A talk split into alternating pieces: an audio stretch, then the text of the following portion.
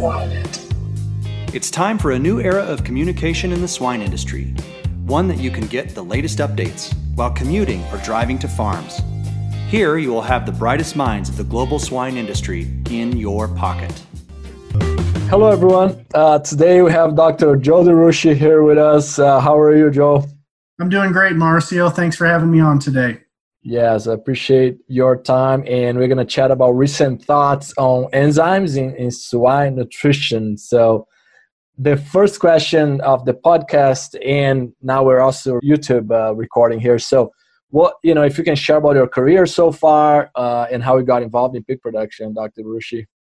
Yeah, no, um, yeah, livestock has always been part of my life. I can go back on both of my grandparents' sides. Both grew up on family farms, and and uh, my grandfather on my dad's side, so Grandpa DeRouchey, um, was actually one of the first Hampshire SPF breeders in the state of South Dakota. And for our younger wow. listeners, uh, SPF is uh, is a health status that many producers had adopted over uh, several decades to categorize their herd.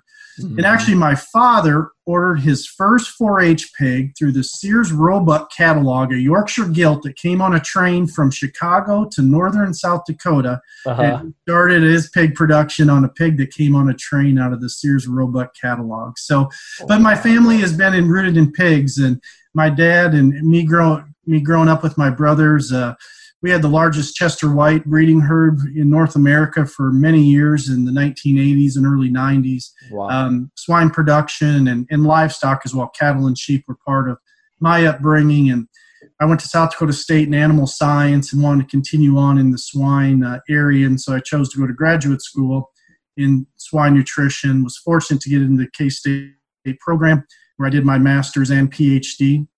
And as I finished up that, uh, my PhD, there was a position opening at K State that was very heavy in extension and in a regional office.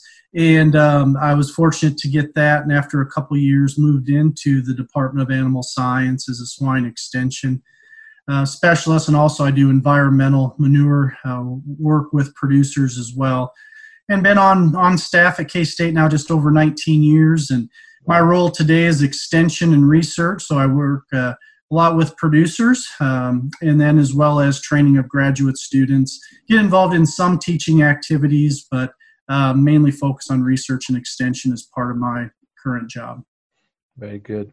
And uh, two comments, right? One is that for those that don't know, I, I, Dr. Rush was in my committee, so that was a joy to interact with you there. And, and then second, I mean, you you guys as a group formulated for a lot of sows around the globe, so that's that's very uh, it's very good. I think when you know faculty members can uh, have real life experience. Yeah. It's uh, I think uh, we take that as as for granted sometimes.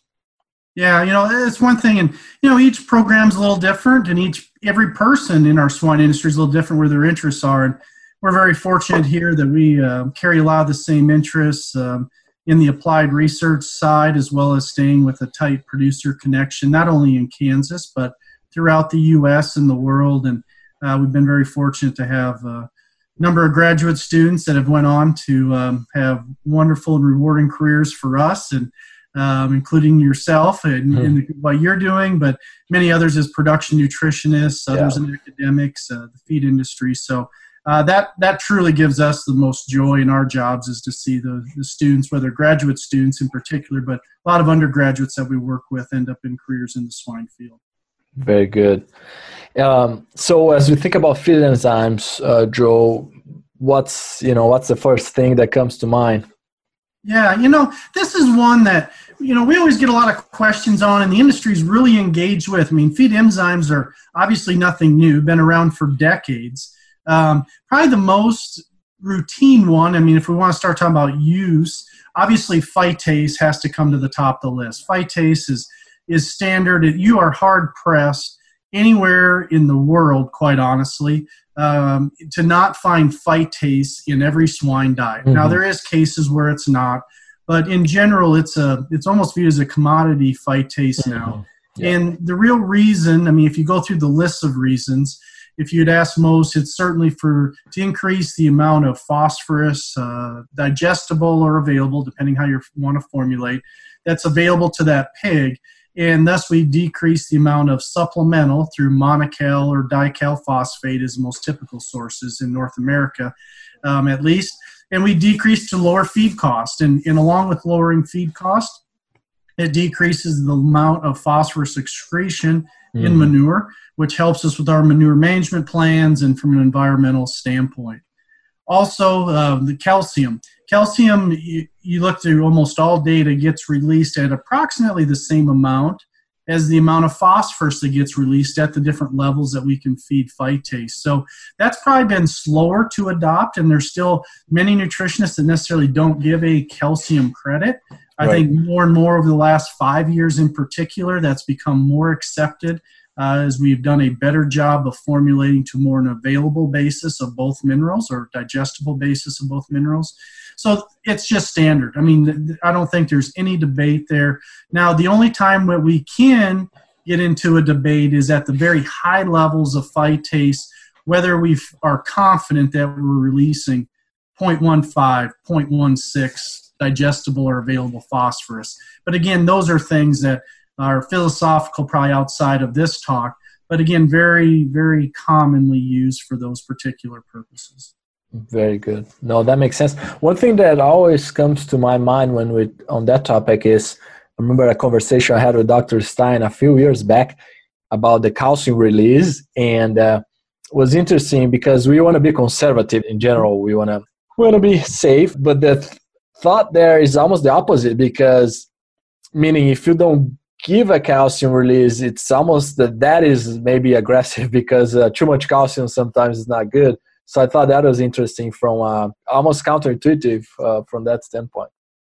Oh, that's exactly right. And you know, as we look at limestone, one of the lowest cost ingredients that we'd have in a diet, and, and actually, um, when you give a calcium loading, you can actually increase diet cost because what happens is is as you pull limestone down and replace mm. it with corn, you're offsetting with a more expensive ingredient. So yeah. on a least cost basis, you know, hmm. it's it sometimes can actually work against you. Mm-hmm. But the reality is, is you're exactly right. If we get too much calcium in these diets, and we clearly know that now, especially if we get over like a two, you know, you know, even one and a half, we could argue a lot of data two to one. Uh, we know we're decreasing growth if we looked at a total or analyzed basis comparing those. And there's a lot of different ways we can look at those ratios, but that's absolutely correct. So we need to be accounting for so we're not hurting our growth performance by using it by having too much calcium. Very good. One one thought that comes to mind also in the phytase, uh, Dr. Ruscia, and I know you've you've done several studies on that area, is the superdosing. Yeah, so there. yeah, the superdosing, Beyond P, a lot of different names uh, for that. Generally, I think what most have seen and is pretty well accepted is that we would use a superdose level. So again, it's a superdose level, for argument's sake, let's just say it's 2,000 FTUs per kilogram, um, you know, give or take, and depending on the product. Uh, but oftentimes we will find a nice growth benefit from that during the nursery phase, so that both really from the starter diet through the end of the nursery period, it's not uncommon that we would see an additional one to two pounds of growth um, uh, by feeding a high level. And what also in that is is we, we max out the amount of digestible phosphorus release. And mm-hmm. so we're feeding more in addition to that. And it's uh, still somewhat unknown. There's certainly beliefs of, of energy, potential energy release, um, inositol, um, different things that, that may be going on but I would say it's probably not clearly defined why that is. Now, the now one issue is in grow finish. The grow finish data is much much more variable. Mm-hmm. Um, in fact, I'd probably lend that most of that data would would not support an additional growth benefit above that what we're getting in for phosphorus. But again, um, sometimes that comes down to replication too. We're trying to find small differences and we can maybe get into this discussion when we get into the energy and amino acid side because that's a point i want to bring up is yeah is we recognize you know it almost starts to fall into a feed additive category where we're trying to promote growth mm-hmm. and in these cases we're talking about probably a 1 to maybe 2% improvement right. the amount of replication that we need is, is quite substantial and I'm, I'm fairly certain that's why in many cases we're not statistically finding these differences even though they may be there on a marginal or numerical basis. We just need to get replication of test. Right. No, that makes total sense. So I think phytase uh, was pretty pretty well covered there. Uh, anything else that comes to mind that you know, based on your studies over the, the, the decades or even recently? Yeah, you know, as feed cost as we, you know, and I think it falls in with phytase and and even with the xylanase proteases as well. Um, but I think with phytase, there's been there's been a continued to be more efforts looking at do we give phytase an amino acid and energy right. credit? Okay, right. and really what I mean by that is are we improving the digestibility of the diet to liberate or make more amino acids available for digestion and absorption mm-hmm. in that in that base diet, as well as through that same process, are we uh, breaking down the phytate, which may hold more of the the uh, calories uh, that would release more energy for that pig. Very interesting. We've done a couple different studies looking at giving credits beyond the phosphorus and calcium in terms of an amino acid release and a energy release per a uh, manufacturer's recommendations. And oftentimes those recommendations are, are developed with good research. Uh, they're done a lot of times in metabolism or done with individual pigs and and you can measure the amino acid digestibility very precisely as well as the potential energy uh, digestibility changes. Um, one of the challenges we've seen is translating this in that exact information generated on these individual pigs into a field study as you mentioned, we've done some research. We've seen many other research data sets. And again, there's high variation in terms of what actually is the outcome of that energy or amino acid release. Right. But as an example, you know, many manufacturers would have in their spec sheets on an energy basis somewhere around about a 1% added fat release value when feeding a high level of phytase and again, um, as we've looked at that, we've been we've had a very hard time replicating a full energy release. Um, mm-hmm. and again, if you think about one percent added fat, about two percent improvement in um, feed efficiency, or as well as gain. And again, here you're you're needing on a replication basis, you're needing to probably somewhere be around at the minimum of twenty uh, probably around that 25 replications per treatment to start teasing out those sort of differences in a commercial setting. Right. Um, and also the reason it's driven, it really provides the economics of phytase. Again, if you if phytase by itself is economical just by right. the use of phosphorus. Now, as we start to peel into other nutrients and energy in particular, we start talking about one percent added fat. Well, that's about four dollars a ton of added costs at the current prices looking at 1% added fat and that's if you if that all that energy was there then we certainly need to be taking advantage of that of that uh, reduction in feed cost or lowering of the added fat if you can give a energy uplift for the energy that phytase is providing we've had a hard time in in our data would show some feed efficiencies that would not match up when we're trying to balance accordingly to that. Um, often we there is data sets and one of ours when you get about half the energy uh, you probably get somewhat closer but then again you're down to 10 pounds of fat and mm-hmm. again the, to tease out differences at these low levels is really really hard. Um, yeah. amino acids would be the other one. You know really when you look at the amino acid loading values it equals on you know depends on the manufacturer somewhere somewhere around five pounds of soybean meal per ton. Right. so really small. I mean oftentimes our tolerances are higher than that at our mills. And so again i'm not saying it's not real practically how we adjust for that and again on a cost basis that's about 50 cents a ton if we could do that reduction of soybean meal and so again, you add those together, you start to get pretty big dollars per pig, mm-hmm. pig if those full values were there. Unfortunately, we've had a hard time, and others the same, replicating these full release values in a commercial setting.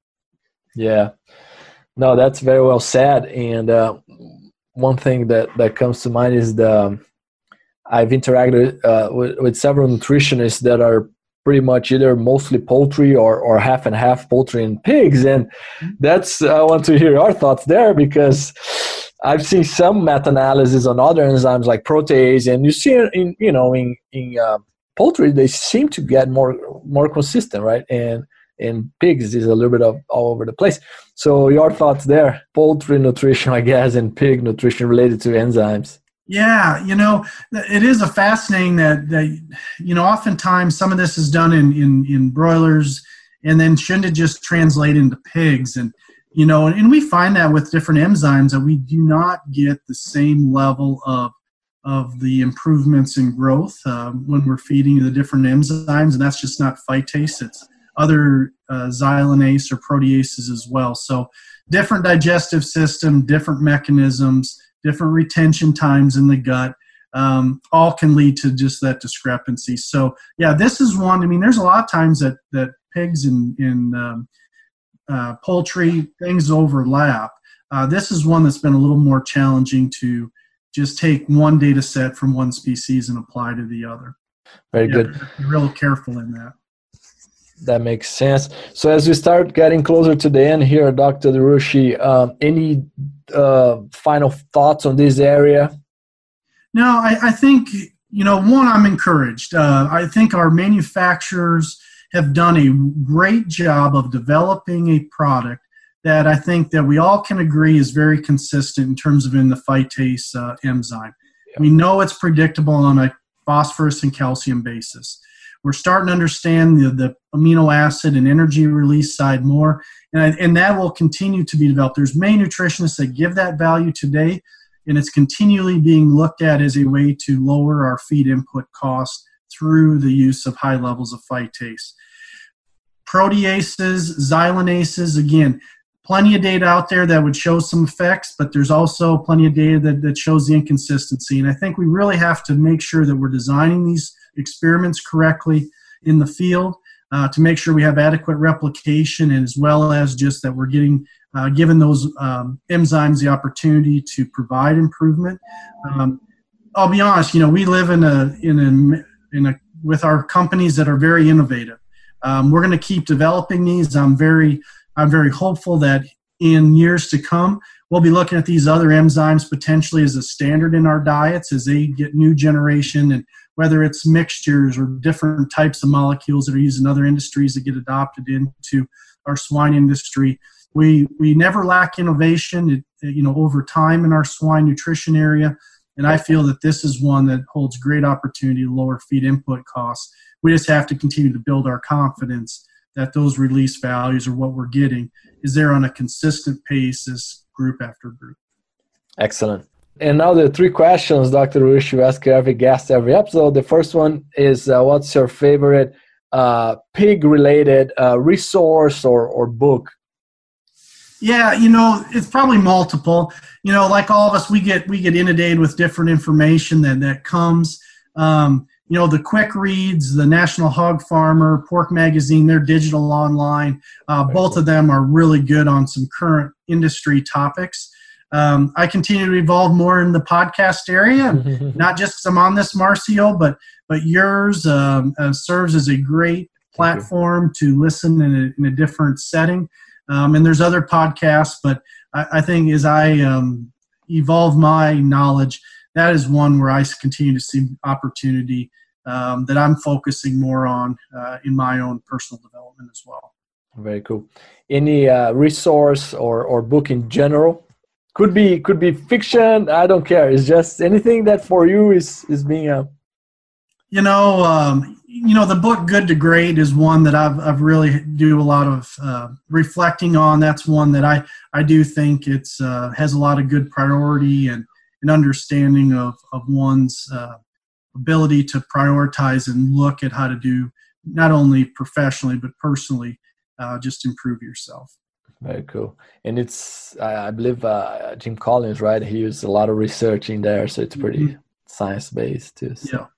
Cool. And then lastly, what do you think sets apart successful swine professionals from those who are not? You've interacted and you've seen a lot of people grow, you know, under your eyes. So any anything that comes to mind there? Yeah, I think there's two things in my opinion that clearly separate. One is those that want to dig in and understand the information. There's a lot of information comes out all the time, but it's those that can understand the biology and understanding of when to use certain formulations, how to value ingredients. There's a lot of things that come in that, but those that will take the extra time and truly understand the nutrition area that they that they're trying to formulate or or or know. The other one is is networking. Um, the most successful nutritionists, and, and again, this would be outside nutrition too, but in our mm-hmm. swine industry, are those that continually talk and, and get information from others. Uh, those that are very closed and and uh, uh, it's not necessarily that they're not open, but they don't seek other information and input. I think those have a tendency really to struggle at times and to adapt as fast.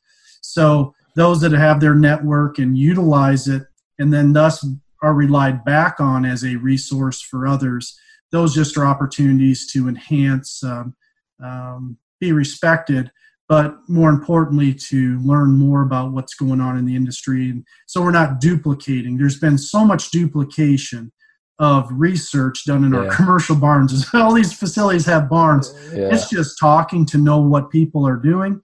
So we, mm-hmm. we're not wasting resources conducting the same research time and time again. Yeah, that's that's huge. I remember uh, Dr. Goodband's class. I don't know if it was the first, uh, probably the first class. He says, you know, your best resource is the phone. Pick up the phone and, and call people, and I love that. Yeah, very good. I mean, it, and it's crazy because sometimes if I have a question about calcium, phosphorus, you know, the, if it's more the basic level, I, I might call Dr. Tommy Crenshaw there. Uh, it's called, you know what I mean, from a very unique, it's extremely niched uh, type of uh, mm. area that we live. Yeah, and there's a balance of, of digging in and, and learning it. You need to find out something yourself but there's also the value of a five minute phone call instead of spending an entire day or afternoon on something that you could get done in literally right. 20 seconds by asking somebody else. So it's understanding how to use your resources effectively in your own time of when you need to invest that time versus when to when to seek help. Makes total sense. Well, very good. Thanks, Dr. Ruscia. Appreciate your time, and uh, we'll be in touch. Yep. Thank you, Marcio.